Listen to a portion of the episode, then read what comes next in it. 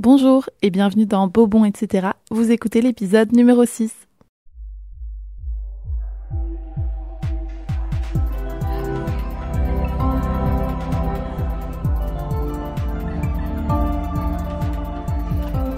Beau, bon, etc. On est déjà à l'épisode numéro 6, c'est incroyable. Je, je suis hyper reconnaissante de tous les retours que j'ai en ce moment. Et j'ai vraiment envie de pousser le podcast pour qu'il devienne euh, encore plus grand. Enfin, pas spécialement plus grand, mais plutôt qu'on puisse encore plus partager. Et j'ai pas mal d'idées autour du podcast qui vont se développer dans les semaines à venir, j'espère. Et récemment, j'ai fait une rencontre super chouette qui va donner, j'espère, un très bel épisode, voire peut-être plusieurs très beaux épisodes. Je suis super contente parce que j'ai envie d'inviter des personnes qui vont m'aider à pousser le podcast dans la direction où je veux le pousser, c'est-à-dire parler de choses qui font du bien euh, à l'esprit, au ventre, euh, au cœur. J'ai envie de parler de tout ça et je sais que je suis encore en construction. Ah, on entend mon petit chat. Et je sais que je suis encore en construction par rapport à ce que je veux donner ici, ce que je veux qu'on entende de moi. Je ne sais pas si la formulation vous parle. En tout cas, sachez qu'il y a beaucoup de projets qui sont en train de d'éclore autour du podcast euh, et qui vont donner des chouettes choses dans les semaines, les années à venir. C'est bizarre parce que j'essaye vraiment d'avoir une voix posée et hum, en même temps de laisser une grande place au naturel dans ce podcast. Et je trouve que sur les épisodes solo, qui sont la grande majorité de mes épisodes pour le moment, trois épisodes sur euh, maintenant quatre, quatre épisodes sur six, euh, c'est plus compliqué pour moi de prendre la parole seule au final, ce qui est bizarre puisque j'ai lancé un podcast en solo. Je crois que je suis plus jugeante avec ma propre voix, ma propre prise de parole seule que quand c'est une discussion et que c'est moi qui la mène, entre guillemets. J'ai plus confiance en ma capacité à être une bonne hôte qu'en ma capacité d'être un bon divertissement à moi toute seule. Ce qui est étonnant parce que dans la vie, je suis une grande bavarde et je pense être quelqu'un d'intéressant et en tout cas de divertissant. J'espère les deux. Mais euh, aujourd'hui, j'avais envie d'un épisode moins écrit, pas spécialement suivre euh, une trame et euh, me laisser parler comme si j'étais avec un invité, sauf que je suis seule. Donc ce serait moi-même, mon invité. Et vous parler d'un sujet qui me trotte en tête depuis quelques jours. déjà, avant de commencer, j'ai oublié les bases, le, plus important. Je mange des nouilles d'andan VG, s'il vous plaît, incroyable et je dois absolument vous donner la recette parce que c'est une des recettes que je fais le plus souvent et que j'aime le plus manger. Donc au départ, la, recette des nouilles dandan qui sont des nouilles chinoises, je crois, euh, je l'ai trouvée sur le compte Instagram de Woodjies que j'adore s'il passe par là. Non, mais si jamais, on ne sait jamais, peut-être qu'un jour j'inviterai Woodjies dans un épisode, ce serait trop chouette. Il aurait sûrement plein de trucs intéressants à raconter. Enfin bref, je le suis depuis longtemps, depuis ses débuts, il est belge, je crois. Et donc la base de cette recette, c'est le poivre, le piment et de la viande hachée. Mais moi, je remplace la viande hachée par une duxelle de champignons. Attention, terme technique, c'est juste des petits bouts de champignons, mais assez réguliers, des petits cubes microscopiques de champignons.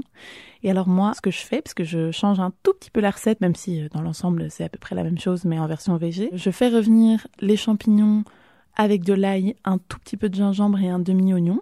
L'oignon n'est pas dans la recette euh, normale, mais moi je mets de l'oignon dans tout. Je fais torréfier un peu de poivre. Je rajoute de la pâte de sésame. Je rajoute du piment. 3 cuillères à soupe de soja à peu près. Une cuillère à soupe de sucre blanc. Un peu d'eau de cuisson des nouilles que vous cuisinez en même temps à part. Et puis ensuite, je mélange les champignons avec la sauce. Je rajoute les nouilles dedans. Et alors, ma petite touche secrète qui fait que c'est un délice. Rien que de regarder mon, mon bol à côté de moi, j'ai envie d'arrêter d'enregistrer et juste manger en silence et profiter de l'orgasme culinaire que c'est, je rajoute des petites cacahuètes pour le croquant. Et alors ça c'est vraiment mais c'est merveilleux les gars. Vraiment cette recette, il faut que vous la testiez. En version végé, c'est vraiment top. Hein. Je n'ai jamais testé avec la viande du coup, même si euh, je suis pas forcément végétarienne. Enfin, je suis en cours de transition, donc je mange très peu de viande et j'aime bien les recettes végé et véganes mais euh, je suis pas contre de tester la version avec viande, c'est juste que pour le moment, je suis vraiment à fond sur ma, ma version avec des champignons. Enfin bref, le petit aparté recette est passé. Vous savez ce que je mange comme d'habitude. N'hésitez pas à vous prendre un petit truc. J'avais envie de faire un épisode en détente, sans trop réfléchir. On est vendredi soir, je rentre du boulot et j'ai juste envie de vous parler d'un sujet. Et ce sujet, c'est être chez soi partout. Moi, j'adore les gens qui se sentent partout chez eux ou chez elles Je trouve que c'est hyper impressionnant et hyper inspirant. Et attention, je ne parle pas euh, des gros impolis qui ne s'adaptent pas du tout aux situations et euh, débarquent chez les gens ou dans n'importe quel lieu euh, en faisant comme si le reste du monde n'existait pas. Pas du tout. Hein. Je parle vraiment de des personnes qui, dans toutes les situations, dans tous les pays, dans tous les lieux et les groupes où ils vont pouvoir se retrouver, vont se s'acclimater d'une manière tellement fluide et naturelle qu'on aura l'impression qu'ils ont toujours vécu là, qu'ils ont toujours été avec ces personnes-là et qui vont vraiment respectueusement et en même temps en prenant leur place vont réussir à être dans l'espace chez soi. Je ne sais pas si vous voyez ce que je veux dire et si vous avez des personnes en tête quand je dis ça. Moi, j'ai des personnes en tête tout de suite et je trouve que c'est des personnes hyper inspirantes et j'aimerais vraiment pouvoir me sentir chez moi partout.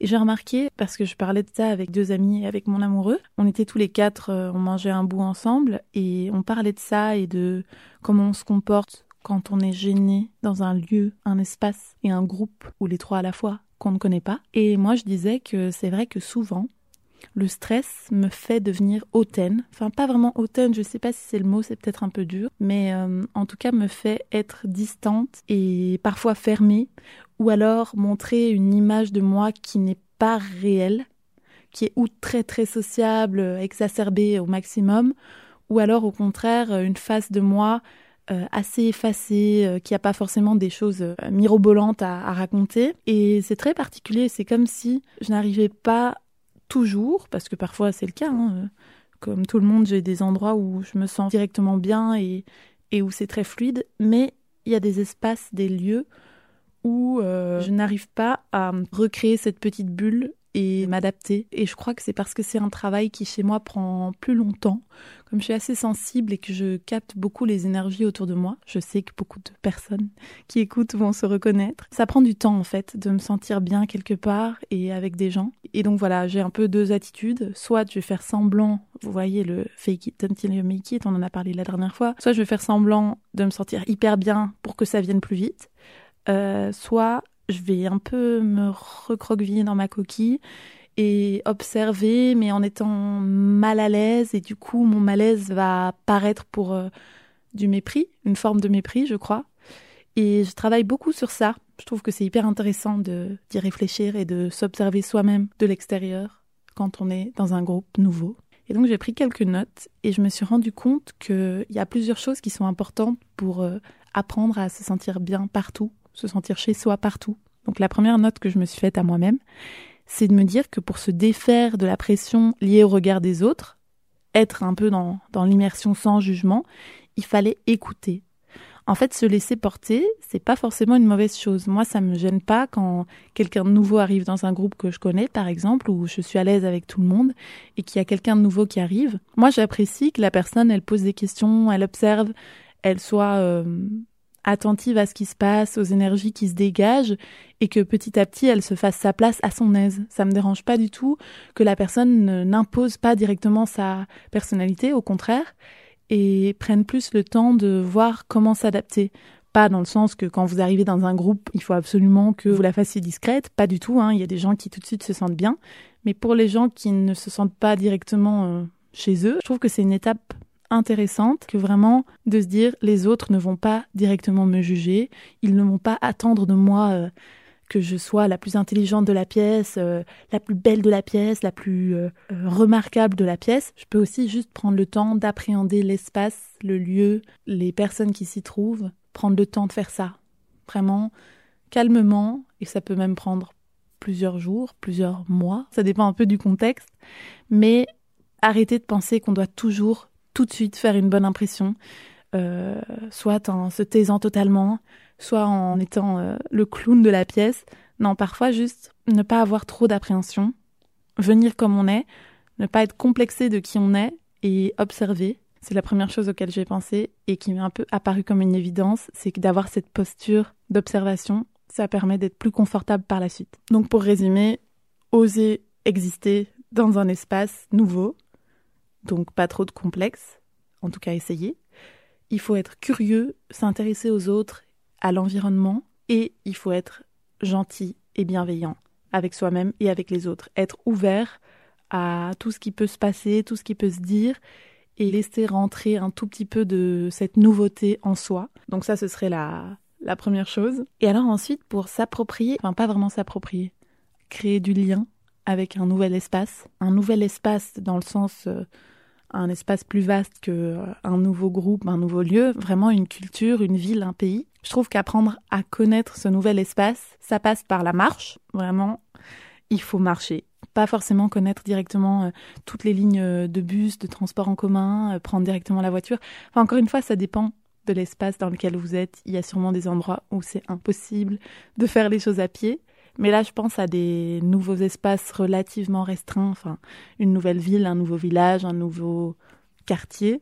Vous pouvez l'explorer à pied, marcher, être ouvert à la rencontre, pas forcément de discuter avec tout le monde, mais juste euh, d'observer et d'appréhender les choses d'une manière physique et sereine aussi, parce que quand vous marchez, vous pouvez tout à fait être tranquille, vous pouvez tout à fait euh, couper court à, votre balade si à un moment euh, vous avez envie de d'aller euh, dans un musée, dans un magasin, rentrer chez vous.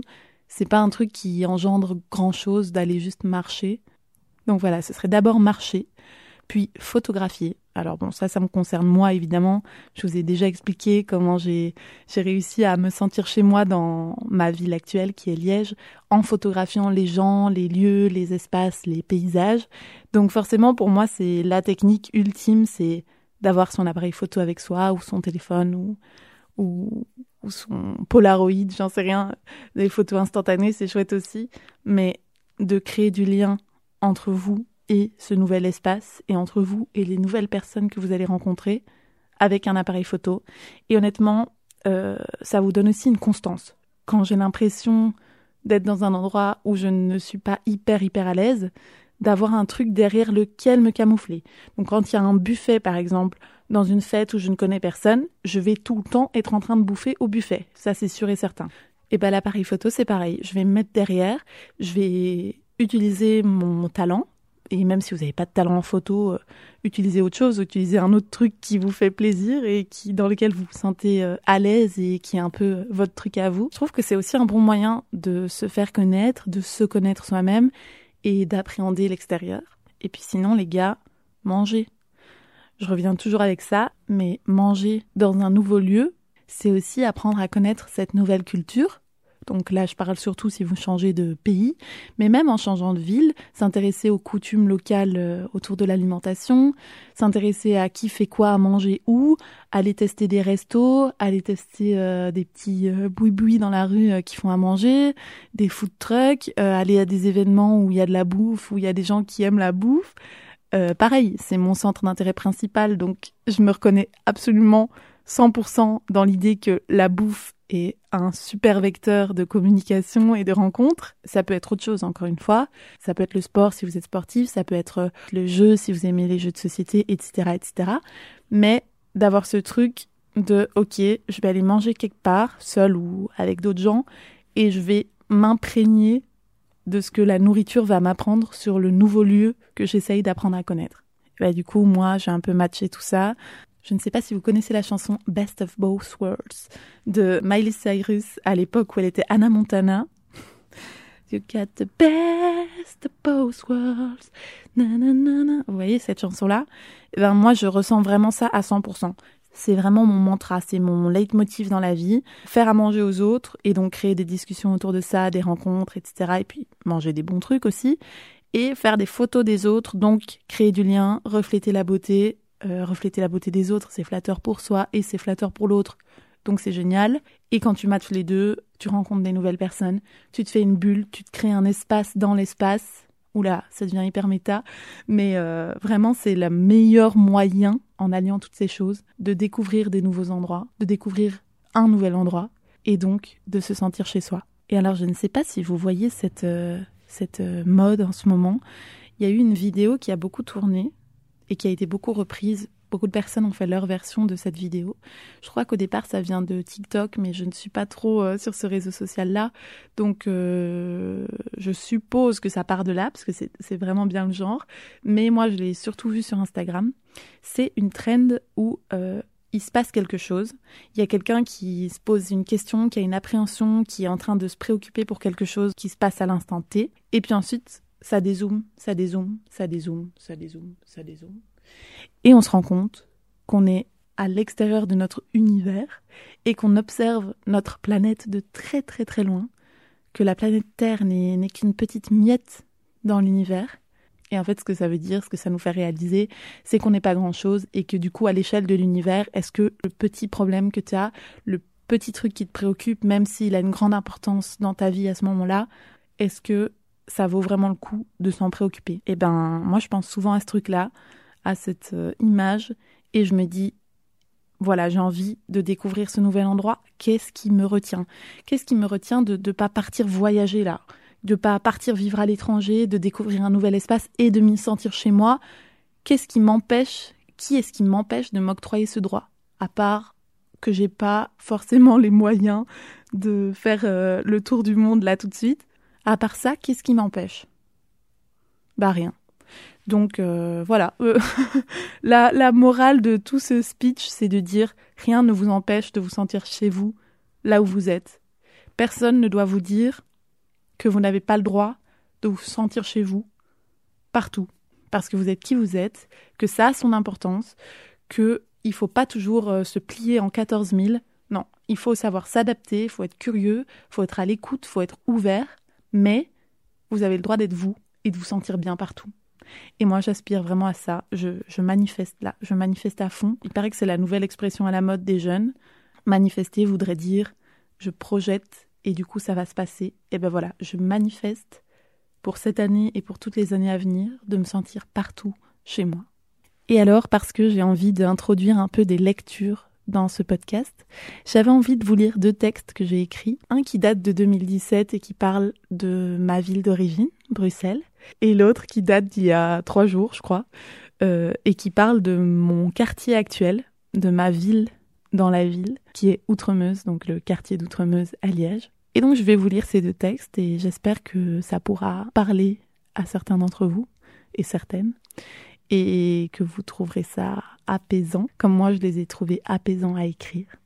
Donc le premier texte, qui est celui sur Bruxelles, je l'ai écrit le 15 octobre 2017 à minuit et demi, parce que quand j'écris un texte dans mes notes, j'écris toujours la date et l'heure. Et donc je vais vous le lire. Ode à Bruxelles. Si je devais vous parler de ma ville, je vous dirais sans aucun doute qu'il n'y a pas de Paris ou de Londres qui ne saurait lui voler son étoffe et sa parure. Je vous parlerai d'une ville humble qui ôte son chapeau et baisse sa canne pour vous saluer. Je vous dirai que lorsqu'il crie Bruxelles, je vois les eaux troubles chausser leurs canaux de l'est au sud, que lorsqu'il mange à la table du Suisse ou de la brasserie de la grosse Margot, je souris grand, que je ris de les voir espérer trouver entre le sablon et le palais quelque pavé sous lequel nulle histoire n'est cachée mais qu'ils ne trouvent pas. Vous saurez que j'adore voir au Marolles le dimanche matin les pendules qu'on manivelle, qu'on manipule et qu'on fait luire. J'adore voir soupirer le soir, au-delà de la place Flaget, sur les rives qui entourent d'une part la maison de la radio en paquebot esselé et de l'autre les étangs où plongent les saules. J'adore qu'à midi sous la monnaie passe le métro qui craque et tremble, et qu'à minuit sous la lune les toits du parking 58 scintillent. Et voilà que les flaques sont de sortie, chapeautées par des averses surréalistes, amenant des lumières hautes sur l'altitude 100 et ses alentours. Sous chaque caillou dans chaque parc se trouve démuni un cloporte ou un rat, pris en chasse par des scouts tôt levés et des vieux qui ne parlent plus, ou alors seulement parfois du bout des yeux. Il y a dans la démarche de tout un chacun dans cette ville un peu de musique, un peu de poésie. Il y a des maisons qui autrefois chantaient sous les peaux de bêtes tannées et les sangs qui coulaient dans leurs rigoles, et des maisons de maîtres qui voient dans leur ventre trois pièces s'enfiler. Plus loin, des façades autonomes et des salons cossus avec vue sur jardin, et enfin les hautes tours, là où autrefois tournaient les moulins, qui abritent des centaines de cœurs, litières de chats sur leurs balcons. Bruxelles va poitrine nue et nacte borste dans les rues. Elle déambule, elle insomnie, elle caprice et elle humour. Jamais de talent et de vie elle n'est tarie. Bruxelles est jeunesse et insolence. Si je devais vous parler de ma ville, j'omettrais sûrement ça et là des détails et je n'aurais pas le temps de vous raconter tout ce que de mes balades nocturnes j'ai pu voir en son sein, mais je pourrais vous dire combien je l'aime. Bruxelles, ma belle. Voilà. C'est très intime, je me rends compte de lire un texte qu'on a écrit et de savoir qu'il va être entendu, mais c'est un chouette exercice. Et alors le deuxième texte, celui que j'adresse à mon outremeuse chérie, je l'ai écrit le 9 avril 2023 à 1h11 du matin. Ce soir, j'ai envie de faire une ode à mon île, celle qui m'a adoptée sans poser de questions, à toutes ces habitudes outremeusoises qui font son charme. Aller chez Cécile à la caféière faire moudre son café tout fin et boire une petite jatte avec les ouvriers matinaux. Prendre des pains simites chez le turc à côté de chez Bara, marcher jusqu'à la place du Congrès, passer chez Samak parce que c'est Mohamed et Rachid qui ont les poissons les plus frais, râler en voyant les travaux du nouvel espace Bavière, râler sur les travaux du tram qui s'éternisent. L'ancien hôpital qui a brûlé cinq fois mais qui n'est toujours pas tout à fait carbonisé parce qu'il est juste à côté de la caserne des pompiers. Passer boire un cocktail à la Hour au Café Brasil, penser déjà au 15 août alors qu'on est en avril.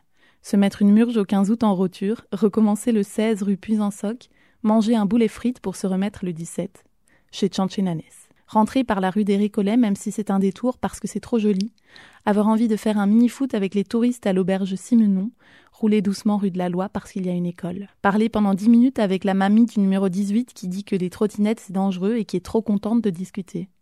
La brocante Saint-Folien le vendredi. Pas oublier de se garer ailleurs le jeudi. Détester les gros pots orange du rond-point de la place de l'Isère, mais ce serait bizarre sans. On monte dessus quand on gagne un match et c'est marrant. Le café en terrasse au rang d'axe, même sous la pluie. Le cochon rôti à la mairie juste après, ou couscous au Fantasiali. Vendredi soir, cultura tôt sinon plus de place. Tu sors fumer dans le froid sans ta veste parce que tu l'as pas retrouvé parmi les 200 manteaux au porte-manteau. Manger chez Akaton au début du mois et au soleil du Vietnam à la fin. Avoir le comité de quartier le plus actif de Liège, même si c'est toujours les trois mêmes qui organisent tout. Notre mini-fête foraine à nous en avril, des expos, des concerts. L'élan de solidarité pour sauver côté court, côté jardin. La vitrine de la dame près de chez Juju au coin, qui change la déco selon les saisons. Charlie, le vieux monsieur qui nous a quittés et tout le monde s'inquiétait pour ses petits chiens. La boulangerie sans patron pour le pain au levain, Massin pour les gaufres fourrés. Du péquet, du péquet, du péquet. Oh ma belle, toi qui as résisté autant comme aucune autre, merci d'être si authentique, Joue de la mousse, je t'aime. Et voilà, j'espère que ceux qui sont bruxellois ou liégeois, ou même de n'importe où ailleurs où on a des habitudes et où on les chérit et où on se sent chez soi, auront aimé ce petit épisode. On se retrouve dans deux lundis c'est-à-dire le lundi 1er mai, je crois. Et d'ici là, portez-vous bien. Gros bisous.